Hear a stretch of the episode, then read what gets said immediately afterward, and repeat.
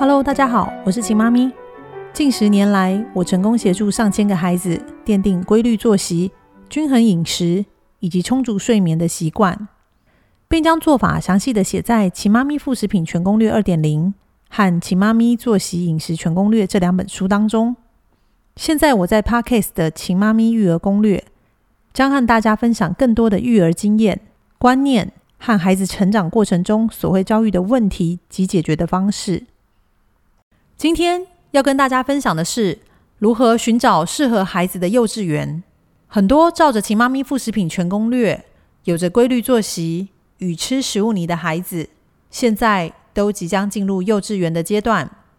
妈妈们在寻找幼稚园时，总是会来问我该怎么寻找适合孩子的学校，该怎么让孩子在学校里面可以开心快乐的学习。今天。我就来跟大家分享当时为孩子寻找幼稚园的过程。老大一岁三个月的时候，当时的我还在学校教书。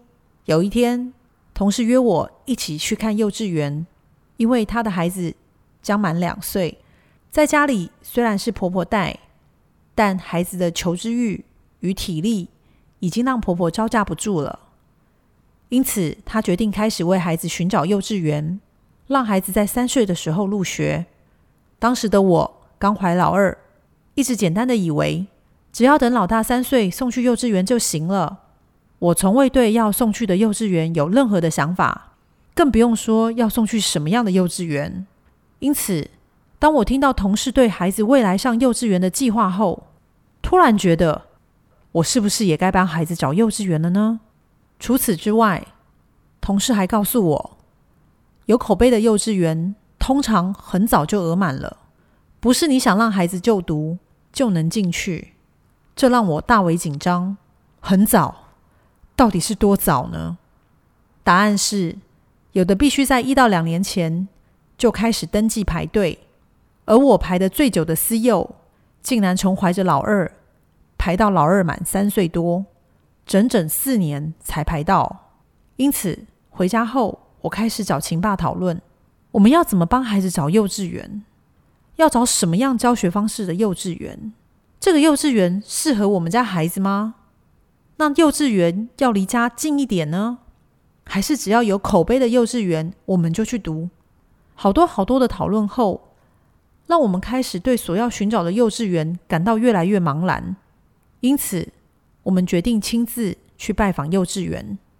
以我们家的状况。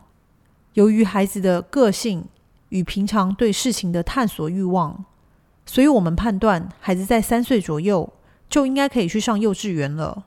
因为学习才能让他探索更多的事物，并接触更多的孩子，加强社会化经验与开启他对事物的兴趣。所以，我们先决定到底要让孩子念公立幼稚园还是私立幼稚园。找了一些资料后。我们发现，我们没有办法选择公立幼稚园，因为当时的公幼虽然也是三岁就能够抽签入学，但在抢手的学区中名额很少，又需要靠着抽签。若是没有抽到，可能就必须要面临继续在保姆家待一年。但若是保姆在我们等待抽签的同时，又应允了其他的孩子，那我们没有办法送保姆。也就没有后援，这个时候就只能随便找一间幼稚园就读，因为有口碑的私立幼稚园通常在一年前就已经额满了，候补人数众多。后来我们决定提早从私立幼稚园中寻找适合孩子的学校。以上是我们决定要开始寻找幼稚园的契机。下一集再跟大家分享我们如何确定我们所要的幼稚园。